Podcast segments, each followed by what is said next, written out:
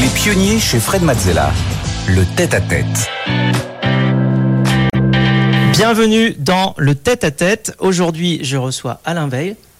Bonjour Alain. Bonjour Frédéric. Alors on est euh, ici euh, dans tes locaux, euh, au siège de l'Express. Euh, merci beaucoup de nous recevoir. C'est une édition euh, justement euh, spéciale pour nous, puisqu'on va parler évidemment de, de médias. Euh, alors depuis 40 ans, euh, tu fais évoluer le paysage médiatique français, justement, Euh, d'innovation en innovation. De la radio, tu es passé à la télé, puis maintenant aux journaux. Euh, rien ne semble t'arrêter. Et ton credo, c'est de faire mieux avec nettement moins.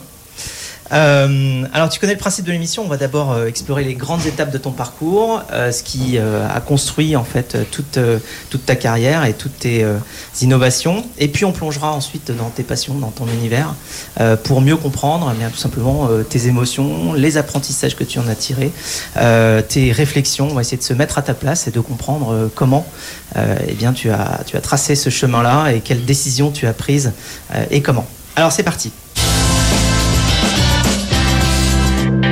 On va commencer par euh, ton enfance. Euh, Jusqu'à euh, tes 20 ans, on va commencer par là.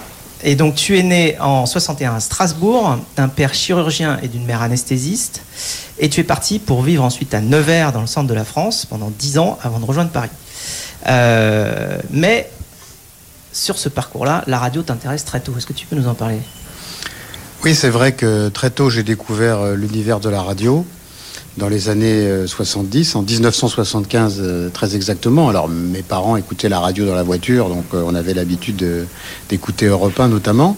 Et puis euh, à l'été 1975, euh, je découvre euh, pendant l'été, euh, euh, pendant les vacances, un livre que mon père avait acheté et qui s'appelait euh, 20 ans ça suffit, qui avait été écrit par le patron d'Europe 1 qui venait de se faire débarquer après l'élection de Valéry Giscard d'Estaing par Jacques Chirac.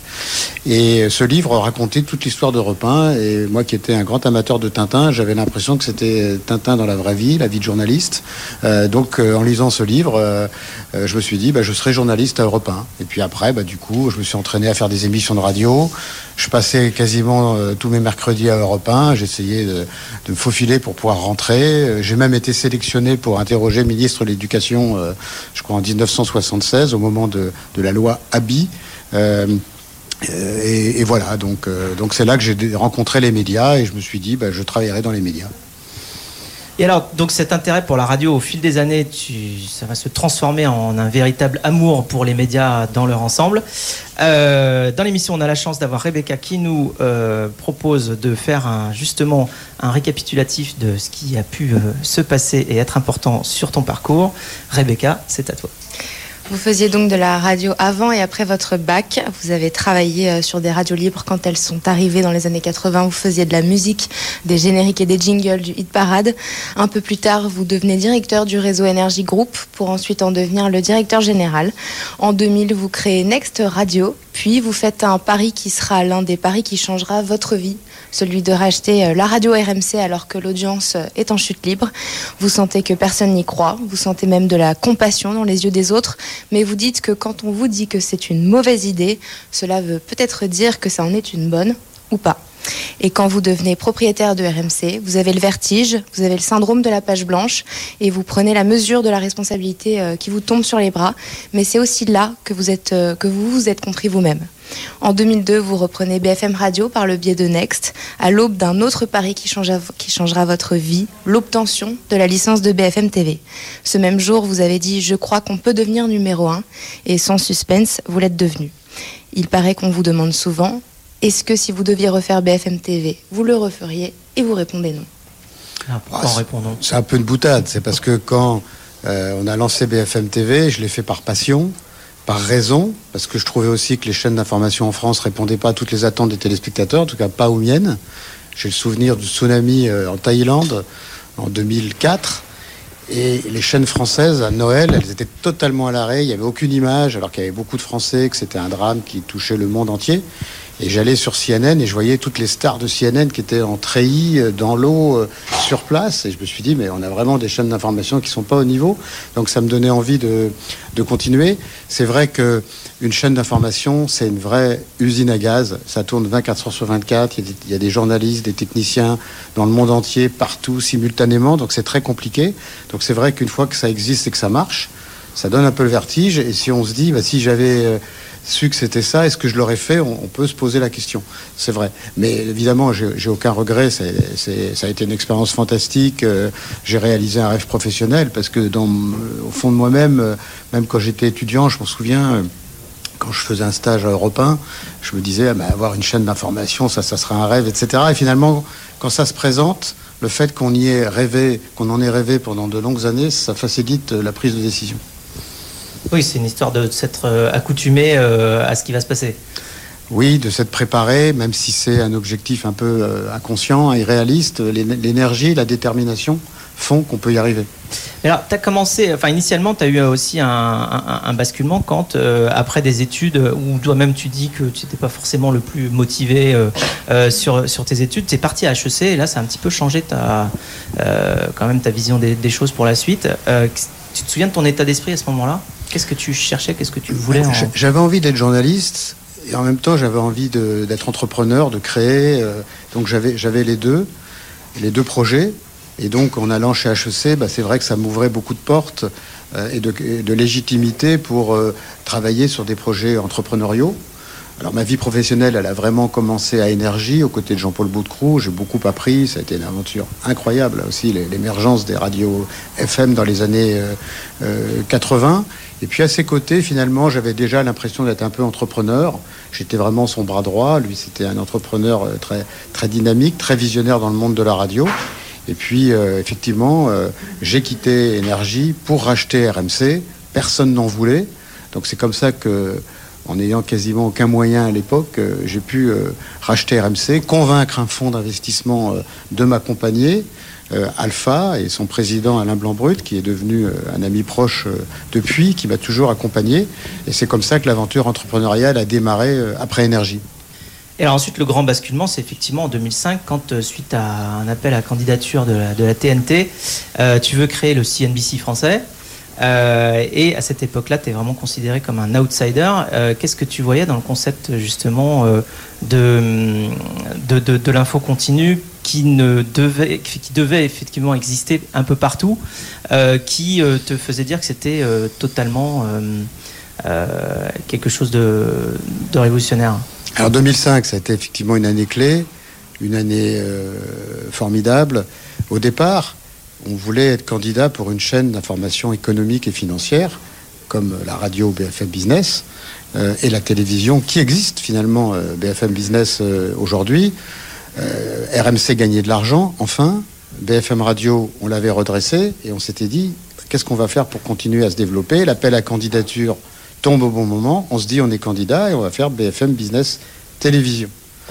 On dépose notre dossier. C'était le plus beau parce qu'on avait vraiment envie. Donc, euh, sur le fond, on était très précis, très complet. Sur la forme, dans la salle au CSA où il y avait tous les dossiers de candidature, le nôtre, il brillait. Et comme il y avait tellement de gens qui avaient envie de saboter la TNT à l'époque, qui n'avaient pas envie que la TNT existe, notamment les, groupes de télévision euh, existants à l'époque, ben, notre dossier, on le voyait beaucoup. Et pour les membres du CSA, c'était finalement euh, un signal fort, l'envie, parce qu'ils avaient du mal à développer la TNT. On dépose notre dossier, on le défend. Personne ne croyait qu'on serait retenu, ni le CSA, ni nos concurrents, avec euh, un peu de compassion. Ils me disaient, oh Alain, euh, pas cette fois-ci, un jour peut-être, tu auras une chaîne de télé, mais pas cette fois-ci. Et puis finalement, nous, on avait une analyse très précise, juridique, des conditions d'attribution des chaînes, et on était convaincus, enfin, moi j'étais convaincu, mais avec une analyse sérieuse, c'était pas euh, de l'enthousiasme euh, excessif, qu'on serait retenu. Et finalement, le CSA n'arrivant pas à se mettre d'accord pour donner une chaîne de plus à TF1 ou à M6, ils se disent bah, c'est quoi le second choix?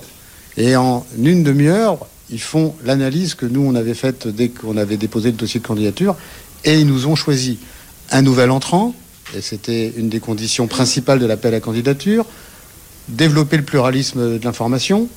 Bah, l'information, une chaîne d'information, elle développe le pluralisme. L'expérience du candidat, on avait redressé RMC, on avait redressé BFM Radio, le CSA nous connaissait bien. Donc j'étais sûr qu'on serait retenu. Et finalement, quand le CSA n'a pas pu donner une chaîne de plus à TF1 ou à M6, ils nous ont retenus pour une chaîne économique et financière. Puis finalement, je suis allé voir le CSA, je leur ai dit, mais il y en a déjà deux, il y en aura une sur...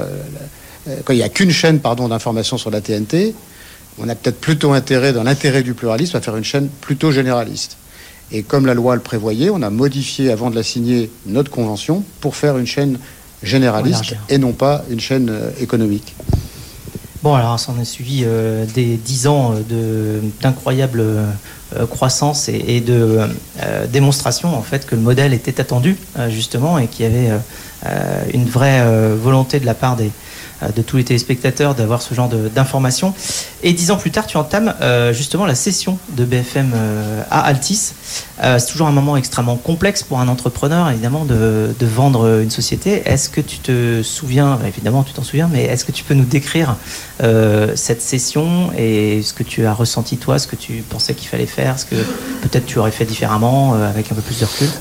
Moi, je n'avais pas très envie de céder l'entreprise. Quand on est entrepreneur, on est attaché ses collaborateurs, à ses entreprises, euh, à sa vie d'entrepreneur. Mais je sentais que les nuages euh, euh, arrivaient au-dessus de, nos têtes, de, par notre taille qui était évidemment limitée, le poids de la distribution, donc le lien avec les opérateurs télécoms, la numérotation des chaînes. Moi, j'avais peur qu'un jour on change de, numéro, l'effet de taille sur le marché publicitaire, la multiplication des chaînes d'infos, puisque le gouvernement avait vraiment la volonté euh, de faire passer euh, LCI euh, en gratuit, puis la création de France Info TV, je me suis dit ça va pas le faire. donc on a peut-être intérêt à rejoindre un actionnaire plus gros qui a une proximité avec le monde des médias, donc un opérateur télécom, c'est ce qu'on a fait avec Altis et du point de vue de l'entreprise, euh, j'ai aucun regret. Je pense que c'était hein. une bonne décision pour assurer la poursuite de la croissance euh, du groupe euh, et, les synergies qui se sont développées avec le groupe Télécom. Alors, projet futur, effectivement, bon, d'une part, ça continue, mais d'autre part, ça continue également pour toi sur la, sur la suite. Alors, finalement, par la suite, tu es, es allé carrément vers les télécoms qui était pour le coup euh, pas forcément ce que tu avais fait directement avant, euh, puisque tu es parti euh, en, devenant PDG de SFR. Qu'est-ce que tu gardes comme souvenir de cet épisode-là? Est-ce que tu pensais que c'était un intérêt mais que tu reviendrais vers les médias? Ou est-ce que tu te dis, bah oui, je vais continuer dans les télécoms, c'est probablement mon futur? Quand on vend son entreprise à un groupe, il y a deux options. Soit on prend de la distance et on souhaite s'éloigner, soit on joue le jeu du nouveau partenaire. Et moi, je suis quelqu'un d'optimiste, de positif, donc je m'étais dit, je vais jouer le jeu avec Patrick Drahi. Patrick Drahi m'avait dit, tu t'occuperas de tous les médias euh, dans le groupe, ce qui, ce qui s'est passé. Et puis, comme on s'entendait bien, et comme euh, j'avais euh, certaines expériences qui pouvaient manquer dans le groupe, notamment dans la logique des, relations institutionnelles, euh, je me suis occupé dans la partie télécom en tant que président de toutes les relations avec les institutions, de tous les appels d'offres sur le déploiement de la fibre sur le territoire national. Et dans un grand groupe, c'est quand même intéressant de jouer un rôle qui compte. et du coup, euh, ça me permettait euh, de jouer un rôle important aux côtés de Patrick Drahi, ce qui permet de mieux vivre son intégration euh, dans un grand groupe. Voilà, on connaît un petit peu mieux ton parcours maintenant, et puis on parlera évidemment de, l'Express dans pas trop longtemps. Et donc, on va pouvoir passer à notre seconde section de l'émission qui s'appelle Les passions. Alors, ton monde à toi, on l'a compris, c'est l'entrepreneuriat dans les médias. Euh, et euh, justement, euh, à 14 ans, tu tombes sur le livre, tu nous en parlais, 20 ans ça suffit et ça transforme ta vie. Qu'est-ce qui, qu'est-ce qui pour toi représente les médias dans la vie de tous les jours? Quelle est l'importance des médias? C'est-à-dire qu'il y a quelques centaines d'années, on vivait sans médias. Euh, ou alors avec des médias très euh, sporadiques, je sais pas, on avait des news euh, une fois par mois, ou alors il y avait beaucoup de rumeurs, d'ailleurs les rumeurs devaient prendre beaucoup plus de place que les infos. Qu'est-ce qui pour toi constitue la chose très importante que les médias apportent dans notre, dans notre vie tous les jours, qui manquerait s'ils n'étaient pas là? Bah, Je crois que le goût pour les médias, c'est aussi lié à une curiosité générale. Quand on a envie de comprendre ce qui se passe autour de soi, la vie politique, la vie économique, ce qui se passe à l'étranger, eh bien les médias permettent de, s'enrichir. Et donc c'est effectivement très gratifiant tous les matins d'accumuler beaucoup d'informations qui permettent d'en savoir plus, de comprendre, de comprendre les coulisses. une chaîne comme BFM TV, dont le slogan est priorité au direct, euh, d'une certaine façon, elle permet d'être là où ça se passe, euh, en bas de chez soi, euh, en Israël en ce moment, en Ukraine, de mieux comprendre, de voir les coulisses, de voir la réalité de la vie quotidienne aux côtés de, ceux qui, qui subissent l'actualité. C'est aussi de vivre la venue du roi Charles III euh, à Paris, euh, euh, le pape à Marseille. mais au-delà de ça, c'est de comprendre comment un entrepreneur comme Elon Musk fonctionne. Alors avant les médias, il y avait déjà le livre, mais c'est la même logique. C'est un enrichissement. le livre, c'est sur du plus long terme. les médias, c'est sur du plus court terme. Mais c'est de s'enrichir, de comprendre. Et quand on est curieux, bah, il n'y a pas de limite. Et alors, au-delà des médias, tu as d'autres euh, passions. Alors, euh, on, a appris que euh, une de tes passions, c'est de t'envoler, de, piloter, mais aussi de faire du ski, d'aller vite. Tu es plutôt un fonceur dans, toutes ces dimensions-là. Et puis, une autre passion qui a quelques années maintenant, que Rebecca va pouvoir nous détailler né d'une rencontre avec Philippe Stark, un peu comme un coup de foudre professionnel, puisque vous avez euh, développé une, complicité forte tout de suite et une vision commune pour l'hôtellerie. Cette rencontre a notamment abouti à la création de Lily of the Valley, un hôtel de luxe à Saint-Tropez, une sorte de consécration de votre réussite, comme le font souvent les grands patrons, et qui vous permet aussi de travailler avec votre fille, Lucie, qui pilote Lily of the Valley et ses villas, un établissement euh, qui allie élégance, design contemporain et bien-être qui vient de fêter ses 4 ans. En 2022, vous avez lancé la version de Lily à la montagne, à Courchevel, un, hôtel chalet, cette fois décoré avec le designer Charles Zanna. Un univers qui ne semble pas vous déplaire, même si vous dites qu'entreprendre, c'est quand même souvent de l'instabilité sur une grosse base d'analyse. De l'instabilité sur une grosse base d'analyse. J'aime bien cette phrase. Oui, oui, bah, l'instabilité, bah, l'entrepreneur, oui, il vit dans l'instabilité, mais dans la vie professionnelle, elle est de façon générale euh, assez, assez instable, mais je pense qu'on a besoin d'adrénaline, donc on a besoin de prendre des risques. C'est vrai que se lancer dans l'hôtellerie à cette dimension, c'est un peu comme BFM, euh, c'est une prise de risque, mais qui est euh, quand même mûrement réfléchie. C'est vrai que quand je, vais à l'hôtel, euh, je me dis, mais quand même, c'était risqué de faire ça à côté de Saint-Tropez, à la Croix-Valmer, sur une colline, pas facile d'accès. Euh, mais c'était quand même euh, réfléchi, pensé. Euh, donc, donc ça fonctionne très bien. Et, on fera un deuxième hôtel à la montagne qui ouvrira, j'espère, dans deux ans. Parfait, merci Alain. Alors on en sait beaucoup plus sur ce qui t'anime et c'est l'heure pour nous de passer à la séquence suivante. Alors Alain, tu es aujourd'hui à la tête de l'Express. Euh, donc, dont on fêtera bientôt les 70 ans. Et euh, Rebecca va pouvoir nous détailler tout cela. Et on peut quand même commencer par dire que l'Express aussi est pionnier pour avoir été euh, le premier news magazine français et le premier journal à vulgariser les sujets économiques. Difficile de savoir par où commencer pour raconter son histoire, mais on peut peut-être dire que depuis 70 ans, l'Express a inventé et créé tant sur le fond que sur la forme. Il est né euh, dans des petits bureaux avenue des Champs-Élysées en supplément des échos, ça s'appelait les échos du samedi. Pour le premier numéro en 53, il y avait des sortes de bandes dessinées qui sont euh, peut-être les ancêtres de nos infographies d'aujourd'hui. Il a aussi été euh, l'un des premiers dans la mesure des attentes des Français et des, sondages d'opinion. L'Express est aussi pionnier pour avoir dénoncé la torture pendant la guerre d'Algérie et pour s'être opposé à la censure en témoignant son engagement à la liberté de la presse et la publication d'informations sensibles. L'Express est pionnier pour son prestige international et pour avoir occupé depuis 70 ans une place cruciale dans le paysage médiatique français. Les plus grands journalistes y ont travaillé, de ses fondateurs, Jean-Jacques Servan-Schreiber et Françoise Giroud, jusqu'à Guillaume Dubois, passant par euh, Christine Ockrent. Aujourd'hui, L'Express fête ses 70 ans avec vous, Alain Veil, dans un contexte d'actualité mondiale bouleversante, comme vous avez pu le vivre maintes et maintes fois dans votre carrière de façon brûlante. Mais cette fois, tout un programme pour cet anniversaire charnière qui commencera par un déjeuner à l'Elysée avec le président, puis un colloque exceptionnel qui s'intitule À l'image de l'Express. C'était bien hier et ce sera mieux demain. Alors le déjeuner à l'Elysée, j'étais pas encore au courant, mais, mais, mais je pense pas qu'il ait lieu. Le, président, je crois qu'il va déjeuner avec la première ministre estonienne qui sera au colloque euh, euh, l'après-midi. Alors l'Express, c'est une nouvelle aventure. C'est pas la plus facile parce que le monde de la presse est totalement bouleversé par la transformation digitale.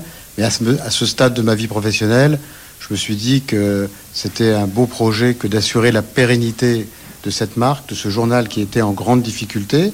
Depuis trois ans, on a fait un travail immense grâce aux équipes euh, d'Éric Scholl, le directeur de, la rédaction, et, Diane Lemoine, qui est la directrice générale déléguée de, de l'entreprise. Le journal va beaucoup mieux, on est passé dans le vert, on a retrouvé cette année le chemin de la croissance, et moi je m'étais dit, pour fêter les 70 ans, il faut qu'on soit en forme et qu'on soit crédible pour parler des 70 prochaines années. Donc c'est aujourd'hui euh, le cas. Le journal est en pleine transformation. Est-ce que c'est encore un hebdomadaire? Je ne sais pas, parce que sur le digital, c'est de l'information en continu. le public le, plus jeune qui s'abonne au digital, je ne sais même pas s'il sait que le journal a été un hebdomadaire. Lui, il a des analyses qui tombent tous les jours en continu de l'actualité mondiale, puisque notre spécialité, c'est l'analyse profonde, de très grande qualité. On a des très bons journalistes pour que les gens soient prêts à payer bah, il faut qu'ils aient une information exhaustive, complète, de spécialistes, d'experts, qui leur apportent beaucoup. On est l'hebdomadaire le plus cher aussi, c'est le pari que nous avons fait, et donc on doit amener l'information euh, précise de, très grande euh, qualité. Donc c'est un, challenge difficile. Je crois qu'on est en train de, de le réussir. C'est un journal qui se diversifie. On investit dans le marché des salons virtuels pour avoir une activité de service autour du journal qui sera un peu la marque haute couture euh, demain. Les salons virtuels, eh bien, ça sera le salon de l'éducation, le salon de la gestion patrimoniale, le salon euh, du tourisme, etc. Avec la marque L'Express, des activités autour de la marque principale. Et avec ce projet global, ben, je suis confiant. Merci Alain. Alors c'est l'heure de passer au quiz. On a un petit quiz pour toi.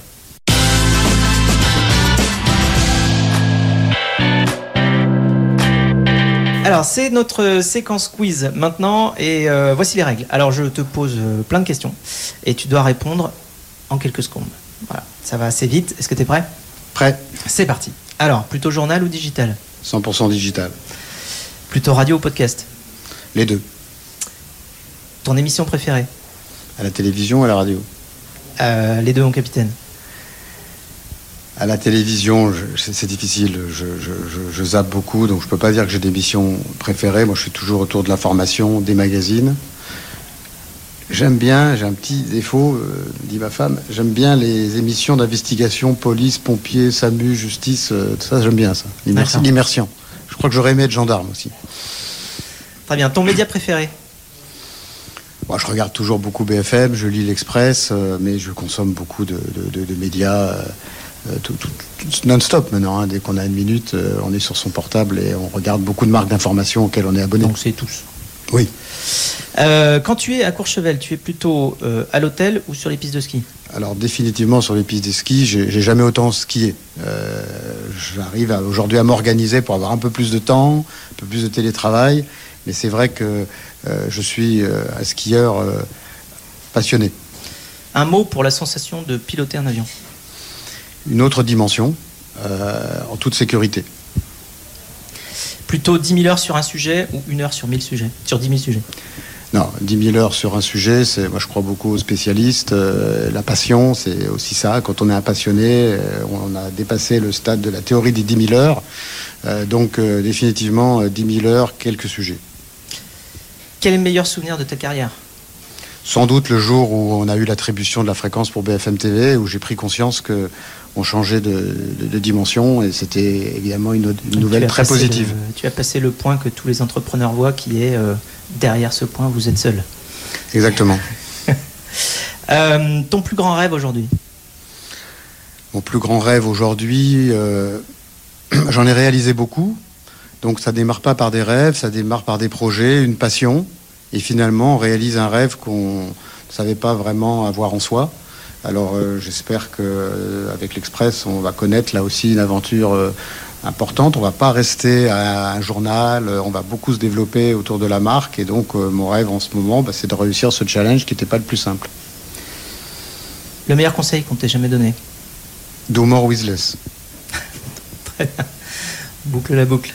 Et pour finir, si les 8 milliards d'êtres humains écoutaient les pionniers aujourd'hui, ce qui n'est pas loin d'être le cas, on a de l'audience. Hein, J'en ai entendu parler. Oui, c'est sûr. Euh, quelle serait la plus belle phrase que tu leur adresserais? Bah, Qu'il faut réaliser ses rêves dans sa vie. Quand on se lève le matin, il faut, il faut être positif, il faut croire en l'avenir. C'est pour ça que moi, je, n'adhère pas aux discours qui sont éternellement négatifs, quels que soient les sujets, y compris le climat. Euh, ceux qui disent, pour faire le lien avec ma passion pour l'aviation, euh, euh, les enfants ne doivent plus rêver d'aviation. C'est quand même d'une tristesse absolue de percevoir la vie comme ça. moi, je dis plutôt à quand l'avion électrique, à quand l'avion à hydrogène. Mais on ne va pas reculer, on ne va pas aller vers la décroissance. Il faut continuer à croître parce que la vie doit être positive. Par contre, on peut croître en étant raisonnable. Donc, oui, il faut réaliser ses rêves. Merci de t'être prêté au jeu. Et puis, pour terminer cette émission, euh, nous allons écouter une musique que tu connais bien, que tu aimes bien. Alors, pourquoi as-tu choisi cette chanson? Bah, Je l'ai choisi parce que le groupe Queen, je le connaissais pas très bien. Et puis, euh, j'ai découvert le film euh, il y a quelques années sur Queen. Je l'adorais, je, le vois souvent. Moi, quand il y a un truc que j'aime bien, je le consomme régulièrement. C'est comme quand je vais dans un restaurant que j'aime bien un plat, je prends toujours le même. Bah, ce film, je le regarde régulièrement. Il est positif, là aussi. Euh, formidable euh, histoire. Et donc, euh, Bohemian Rhapsody, bah, j'aime beaucoup cette chanson. J'aime bien l'écouter souvent. Voilà, on termine en musique. Merci Alain, merci. Merci Frédéric. de nous avoir partagé ton expérience, tes émotions et tes apprentissages. Merci.